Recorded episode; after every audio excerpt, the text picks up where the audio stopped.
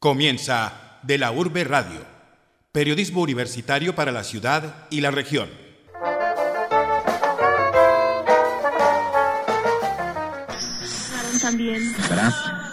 ¿Qué quieres escuchar en la radio? Ah, que cuenten historias de la gente como uno. Muy bueno saber qué lugares hay para conocer. Que se hable de todos y para todos. Y que le cuenten qué está pasando. De la Urbe Radio, periodismo universitario para la ciudad y la región. Una producción de los estudiantes de periodismo de la Universidad de Antioquia. Mariana, pues la describo como una mujer muy sensible, parece muy inteligente, pues con una capacidad de conectar cosas que pues que mucha gente no conecta. Esa misma sensibilidad a veces pues la hace tener un alma pues como que sufre con muchas cosas, pero que al mismo tiempo la hace capaz de disfrutar de cosas que otras personas no disfrutan. Entonces, pues eso es lo que pasa con la sensibilidad en todos los casos, no solo con Mariana. ¿Qué más puedo decir de Mariana? Creo que es una persona pues muy íntegra, muy linda, muy linda en el pleno sentido de la palabra y en permanente construcción. Creo yo que esa sería como otra característica de ella que ella pues está como en una búsqueda permanente, en una reflexión permanente, la hace un ser muy bonito. Hemos escuchado a María Teresa Matijasevic, mamá de Mariana Álvarez Matijasevic, la creadora del blog Cualquier Cosita es Cariño. Ella nació en Manizales y actualmente vive en Medellín. En su blog relata cada etapa de su camino hacia una vida más sostenible. En cualquier cositas cariño podrás encontrar artículos sobre cómo hacer tu propio desodorante y otros productos de cuidado personal, la experiencia de Mariana con el uso de la copa menstrual, algunas recetas veganas e incluso diversos artículos en los que cuenta fragmentos de su rutina y anima a sus lectores a emprender una vida más amigable con el medio ambiente. En este programa los acompaña Ana María Velázquez y juntos conoceremos más acerca de Mariana y su blog Cualquier Cositas Cariño. Para empezar, le pregunté sobre su interés por la sostenibilidad, qué la llevó a ser una persona tan consciente de su impacto negativo en el planeta. La tierra es mi ciudad y es mi casa. Toda la gente y los animales que la habitan son mis vecinos. Sus selvas, desiertos, glaciares y montañas son mi jardín. Y siguiendo esa lógica, trato de cuidarlo todo con la dedicación que se le debe a lo que es de uno. Con este aparte tomado de su blog, damos pie a su respuesta, pues Mariana ha estado interesada por la salud del planeta desde que era una niña. Yo siento que para mí eso fue parte esencial de la educación en mi casa, o sea, es algo que recuerdo siempre desde la infancia, como que mi mamá estuviera dándome esos mensajes, pues y no solo mi mamá, también mi abuela, o sea, como que en mi familia esa sensibilidad pues estaba presente mientras yo estaba creciendo y siento que eso fue parte esencial de el hecho de que ahora pues yo esté como tan comprometida con ese tema. Hubo un momento clave que yo la verdad, o sea, que para en mi memoria es un poco como que fue primero si la gallina o el huevo, porque está, o sea, el momento en el que yo decidí crear un club ecológico para mis amiguitos y un momento en el que mi mamá me regala un libro que es con ideas para que los niños como que salven, pues entre comillas, la tierra. Yo creo que fue, o sea, no estoy completamente segura cuál fue primero, en mi memoria están como los dos en una nube, pero sea como sea, los dos se nutrieron, ¿cierto? Porque para mí ese libro fue la principal fuente de información de la que yo sacaba las cosas con las que yo quería hablar con mis amiguitos. Entonces el libro hablaba, por ejemplo, de lluvia ácida y de efecto invernadero y de cosas que a mí, por ejemplo, en mi casa todavía no me habían dicho o que si me las habían dicho todavía no me las habían explicado con esa complejidad. Y más allá de eso, pues el libro además daba ideas puntuales como de cuáles eran las acciones que yo podía tomar. Entonces fue pues como un elemento clave en el desarrollo de ese club. Entonces ese fue como el punto de partida. Y de ahí yo siento que empecé como a sentir responsabilidad por el tema, porque fue como listo, yo ya creé un club, hay gente que está viniendo a sentarse a conversar conmigo porque yo los invité a hablar de esto, entonces como que sentí ese peso, esa responsabilidad de, ah, ok, entonces yo debo aprender sobre esto. Entonces para mí ese fue el inicio.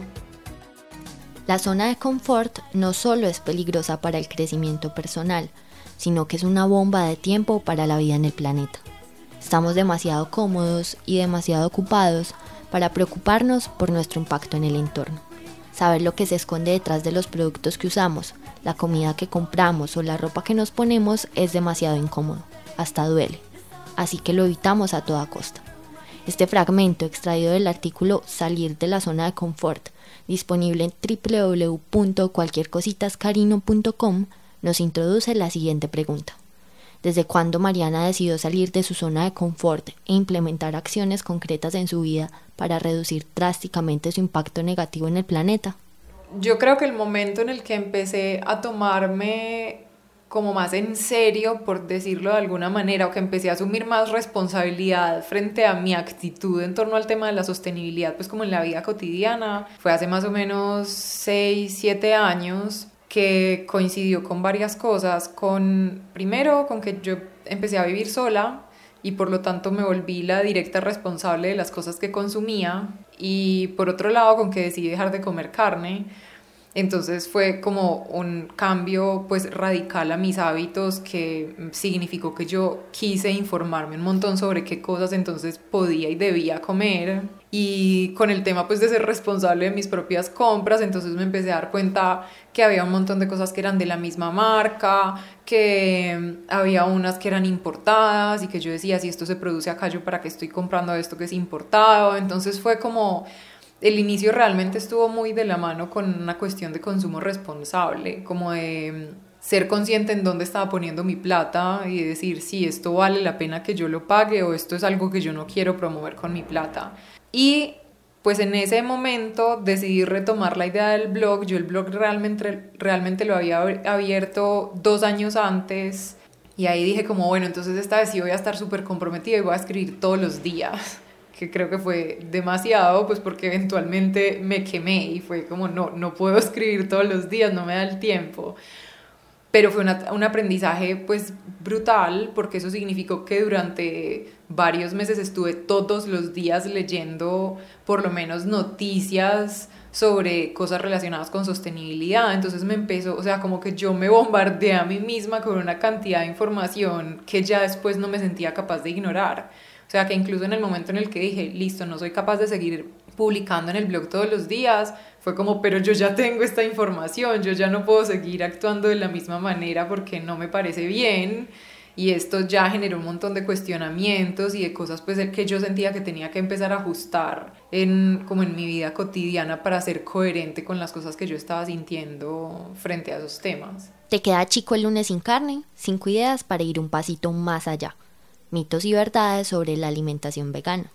Cualquier cosita es cariño, más una idea para que las cosas pequeñas se vuelvan grandes. Cinco ventajas de hacer tus propios productos de aseo y cuidado personal. Estos son los títulos de algunos de los artículos que Mariana ha escrito en su blog. Para continuar hablando sobre su estilo de vida sostenible, le pregunté sobre sus hábitos. ¿Qué hace Mariana cada día para aportar a la conservación de nuestro planeta? Pues, como decía, el primer hábito fue el tema de la alimentación. O sea, con el momento en el que decidí dejar de comer carne, pues ya entraba fue un cambio grande. Y de ahí empezar a preguntarme de dónde venían las cosas que compraba, a qué marcas pertenecían, pues entonces empezó también a, como a, a llevarme a mirar las etiquetas de los productos, que en ese momento me parecía una cosa inconveniente y en este momento me parece lo básico y lo mínimo, como que en este momento no me cabe en la cabeza comprarme algo sin mirar qué tiene en la etiqueta, que creo que es como lo básico que uno tendría que hacer como consumidor. En este mismo tema de consumo responsable, pues eso me llevó a pensar cuántas de las cosas que compraba realmente las necesitaba y para cuántas funciones podía usar una sola cosa o cuáles cosas podía hacer en mi casa.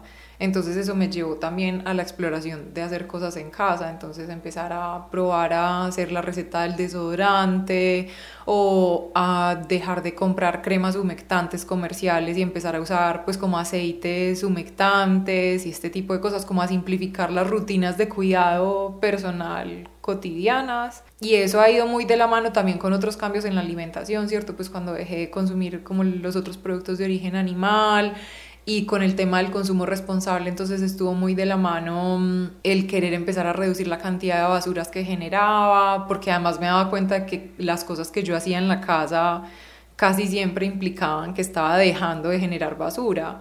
Entonces era ya como el desafío adicional, como, ay, qué nota, esto ya no es una basura que estoy generando, ¿cuál otra puedo reducir? No necesariamente han sido el uno detrás del otro, sino que se han ido nutriendo mutuamente como las curiosidades y los procesos que me ha generado cada uno de esos cambios. Cualquier cosita es cariño es la frase que Mariana eligió para bautizar su blog, y con estas palabras justifica su elección. El nombre de cualquier cosita es cariño viene de una expresión popular y ha sido el que ha acompañado al blog desde siempre. Me gusta porque expresa algo que considero esencial. El hecho de que todos los pequeños gestos, sin importar lo insignificantes que a veces puedan parecer, son importantes cuando se trata de cuidar al planeta. Así que eso, poquito a poco se llega lejos. Un viaje de mil kilómetros empieza con el primer paso. Poco a poco hila la vieja el copo cualquier cosita es cariño. La primera vez que abrí el blog fue 2007, debe haber sido, estaba terminando la universidad y escribí un par de veces y lo abandoné. O sea, lo empecé con el nombre, cualquier cosita es cariño desde el principio, porque como que instantáneamente me conecté con esa frase y fue como, sí, o sea, realmente uno cualquier cosa que haga es mejor que no hacer nada. Y lo abandoné y lo olvidé por completo. Después entonces en esta etapa en la que empecé a vivir sola y en la que empecé a tener estos cambios, pues como con la preocupación por el tema del consumo responsable, lo retomé y empecé a publicar todos los días y fue un aprendizaje tenaz, súper demandante, me terminó cansando evidentemente, y paré. No lo bloqueé del todo, pero dejé de publicar todos los días y empecé como a publicar cuando tuviera ganas. Pero en esa etapa, o sea, como que yo sentía una preocupación porque el blog fuera una cosa súper neutral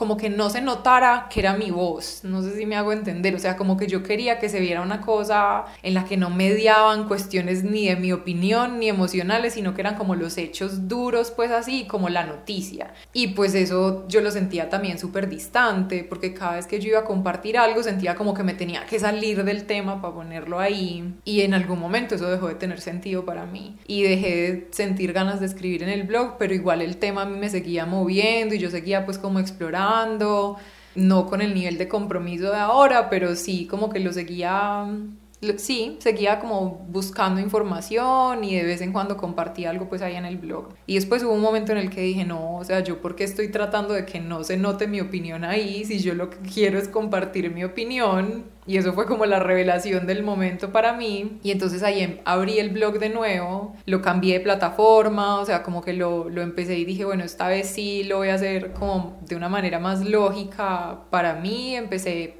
con la idea de que iba a publicar una vez por semana, que hasta ahora pues con unas cuantas excepciones lo he mantenido y ya pues muy desde mi experiencia personal. Entonces para mí eso, como te decía, fue como el descubrimiento porque fue de que nota que yo puedo compartir lo que me está pasando y más allá de eso que haya gente que conecte con eso que para mí eso es lo mejor del blog. O sea, encontrarme con gente que lee, como que encuentra sus propias experiencias en lo que yo comparto, para mí eso es una cosa súper bonita. Entonces esa ha sido pues como ya la última etapa del blog, pues está más reciente, que ya ha estado cargada pues es de mis experiencias personales. La página en Facebook de Cualquier Cositas Cariño cuenta en la actualidad con casi 16 mil me gusta Mariana nos cuenta cómo ha sido el crecimiento de su blog y qué momentos han marcado este proceso.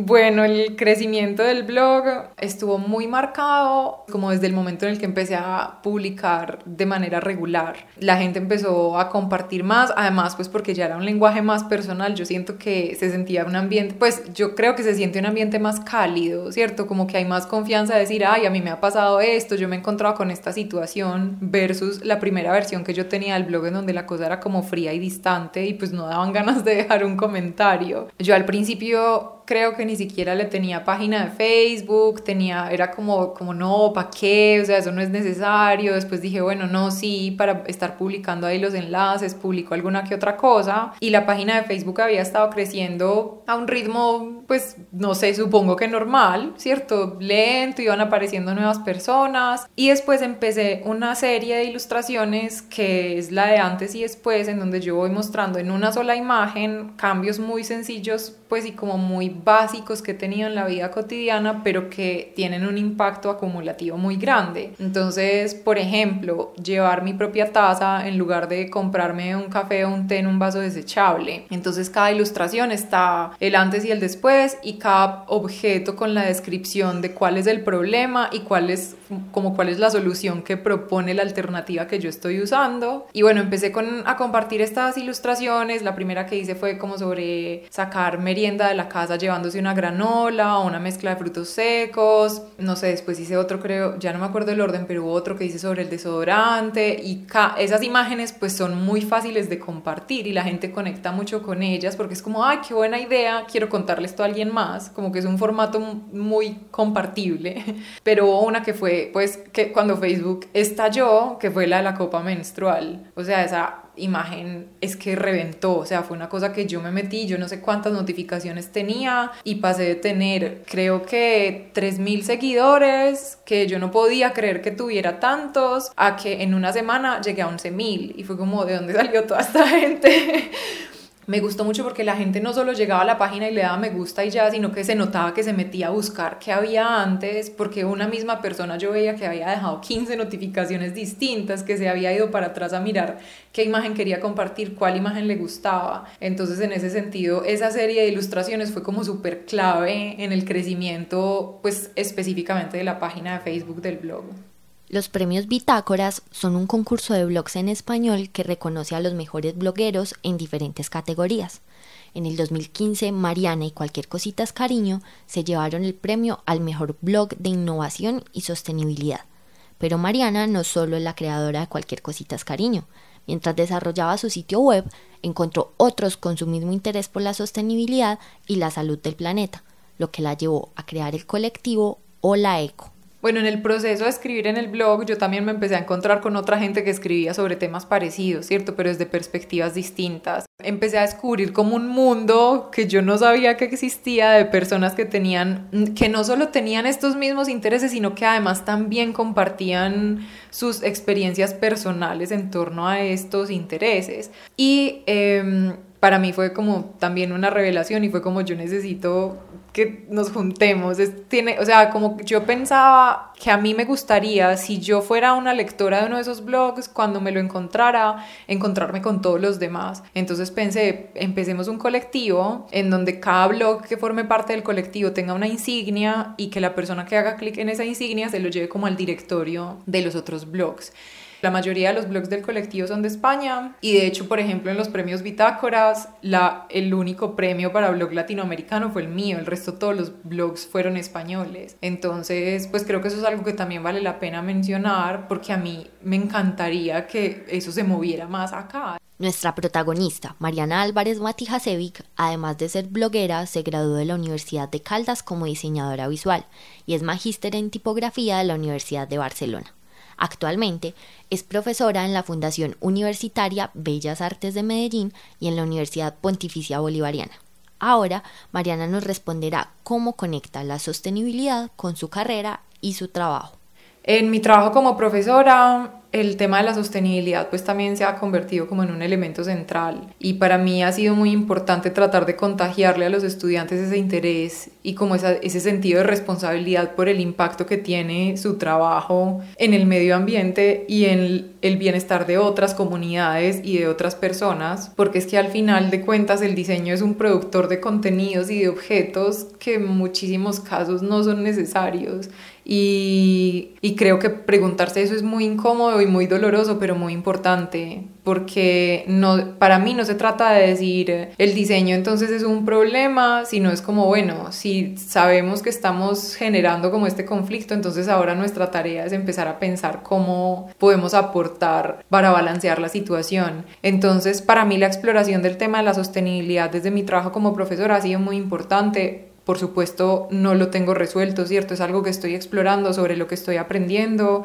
En ese proceso, pues he estado también tratando de, de contagiarle ese mismo interés a otros profesores y como a las universidades en las que trabajo, plantearles la idea como de, y esto es, valdría la pena que conversáramos sobre esto, qué tal una materia lectiva sobre esto, o qué tal una charla sobre esto y mm, se han dado un par de cosas interesantes. En abril creo que fue, estuve participando en, una, en un taller charla que me invitaron a dar en la Universidad de Caldas, que allá fue donde yo egresé. Y fue muy interesante porque hubo muy buena respuesta de los estudiantes. Y yo, por ejemplo, pensaba, a mí me hubiera encantado que mientras fuera estudiante alguien me hubiera dicho, hey, el diseño sirve para estas cosas. Entonces, yo en ese sentido siento como que tengo una responsabilidad súper grande de aprender la manera de llevar este tema a mis estudiantes y de tratar también como de conectarlo con mi trabajo docente y con el trabajo que hacen las universidades. Siento que es un tema necesario y además urgente y que considero que por lo menos todavía no se está tratando con suficiente dedicación. Entonces para mí eso es como un desafío personal, o sea, algo que yo siento que tengo un montón por aprender y por aportar en ese sentido.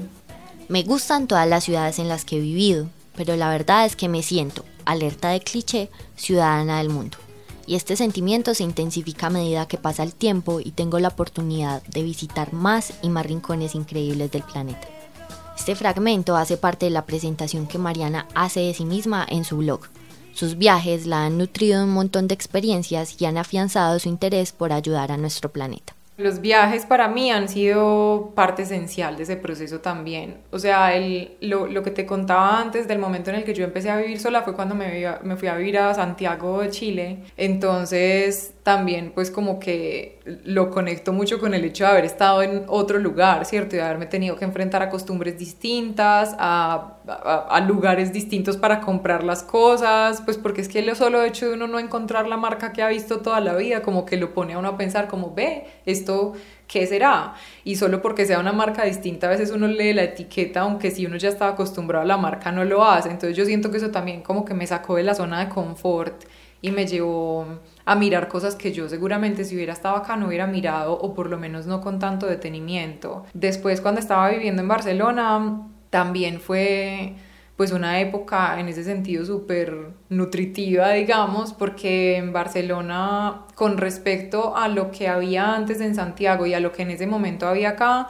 había mucho más como mucha más oferta en torno a esto, ¿cierto? Había supermercados que estaban enfocados solamente en productos, eh, pues como en productos de producción ecológica, por ejemplo, o mm, un acceso muy fácil a herboristerías o a lugares en los que se conseguían cosas sin empaques, que acá todavía era muy raro que, encontrar lugares así que fueran por fuera de la plaza, ¿cierto? Pues porque en la plaza se consigue, pero hay mucha gente que no va a la plaza o que ni siquiera sabe que existe y ahora ya es más fácil encontrar como otros lugares en los que ah, está esa oferta pues de, de productos a granel o de productos con empaques pues menos complejos y menos problemáticos digamos en su tratamiento post consumo y aparte de eso los viajes pues en los lugares en los que yo he estado por viajar porque me encanta viajar para mí eso ha sido como todo el tiempo yo lo veo como un cable de conexión a la Tierra, o sea, es que yo cada vez que estoy en un lugar nuevo, soy como, este planeta es una cosa maravillosa, increíble, y cada cosa de esas que veo es como, es el motivante adicional de decir, este lugar maravilloso, yo necesito hacer algo para que siga siendo así de maravilloso. Entonces yo, en ese sentido, me siento súper afortunada de haber podido viajar a los lugares en los que he estado y de haber visto tanta belleza en este planeta y además en esos viajes de haberme encontrado con gente que piensa tan diferente a mí y que me ha ayudado a fortalecer mis argumentos o a tumbar ideas que yo tenía pues como predefinidas, que no tenían ninguna razón de ser, pero que me, o sea, que no me planteaba salirme de ellas porque no había encontrado la necesidad entonces, para mí eso ha sido un proceso de crecimiento, pues en todos los sentidos, o sea, como desde la perspectiva de la sostenibilidad ha sido bestial, pero desde cualquier perspectiva de la vida, yo siento que ha sido un proceso de crecimiento, que cada viaje para mí es como un descubrimiento externo e interno proporcionalmente. Llevar siempre una taza en su bolso para evitar el uso de desechables, comprar todo a granel y elaborar sus propios productos de aseo, utilizar la bici para movilizarse reducir su basura al punto de solo sacar dos paquetes al año y cultivar algunos de sus alimentos son acciones que Mariana pone en práctica cada día para reducir su impacto negativo en el planeta. Ella nos hace algunas recomendaciones para emprender el camino hacia una vida sostenible. Con estas preguntas creo que yo normalmente no doy la respuesta que la gente espera porque me da la sensación de que muchas veces cuando se hace esta pregunta lo que se busca son tips sencillos como lleva tu bolsa de tela o lleva tu botella reutilizable. Y sí, esos tips son súper importantes y qué bueno sería que todos estuviéramos acostumbrados a llevar la bolsa de tela y a llevar la botella reutilizable, pero obviamente esas dos cosas solas no van a resolver el problema. O sea, yo creo que si uno está realmente comprometido y con ganas de plantearse una vida más sostenible, lo primero que debe hacer es aumentar el nivel de tolerancia a la frustración y darse cuenta que este es un problema que es complejo. Entonces yo creo que es un proceso que finalmente lo que hace es promover la creatividad. O sea, yo siento que ha sido una, una inyección de creatividad constante porque si quiero resolver esto tengo que pensar en cuáles son las maneras en, los que, en las que lo puedo hacer, ¿cierto? Si todavía otra persona no me ha dado la respuesta, pues yo la tengo que buscar solita por mi cuenta. Puede que ya haya otra persona que tenga ideas y para eso Internet es una herramienta maravillosa, pero hay cosas que a uno también se le pueden ocurrir y uno decir como, ah, mira, o sea, lo de la taza, por ejemplo, yo estoy segura que hay mucha gente que ya lo hacía, pero yo no lo había visto, o sea, a mí se me ocurrió sola y para mí fue como, ah, yo porque no había pensado antes en esto, entonces yo siento que eso promueve la creatividad. Otra recomendación es hacerse preguntas, todas las preguntas de la vida, o sea, todas las cosas que uno da por normales son susceptibles de ser cuestionadas y grandísima mayoría de los problemas que tenemos es que consideramos que las cosas son normales y ya damos por hecho que la vida no es posible sin una bolsa de plástico o sin una botella de plástico o cosas de ese tipo. Entonces, cuestionarlo todo,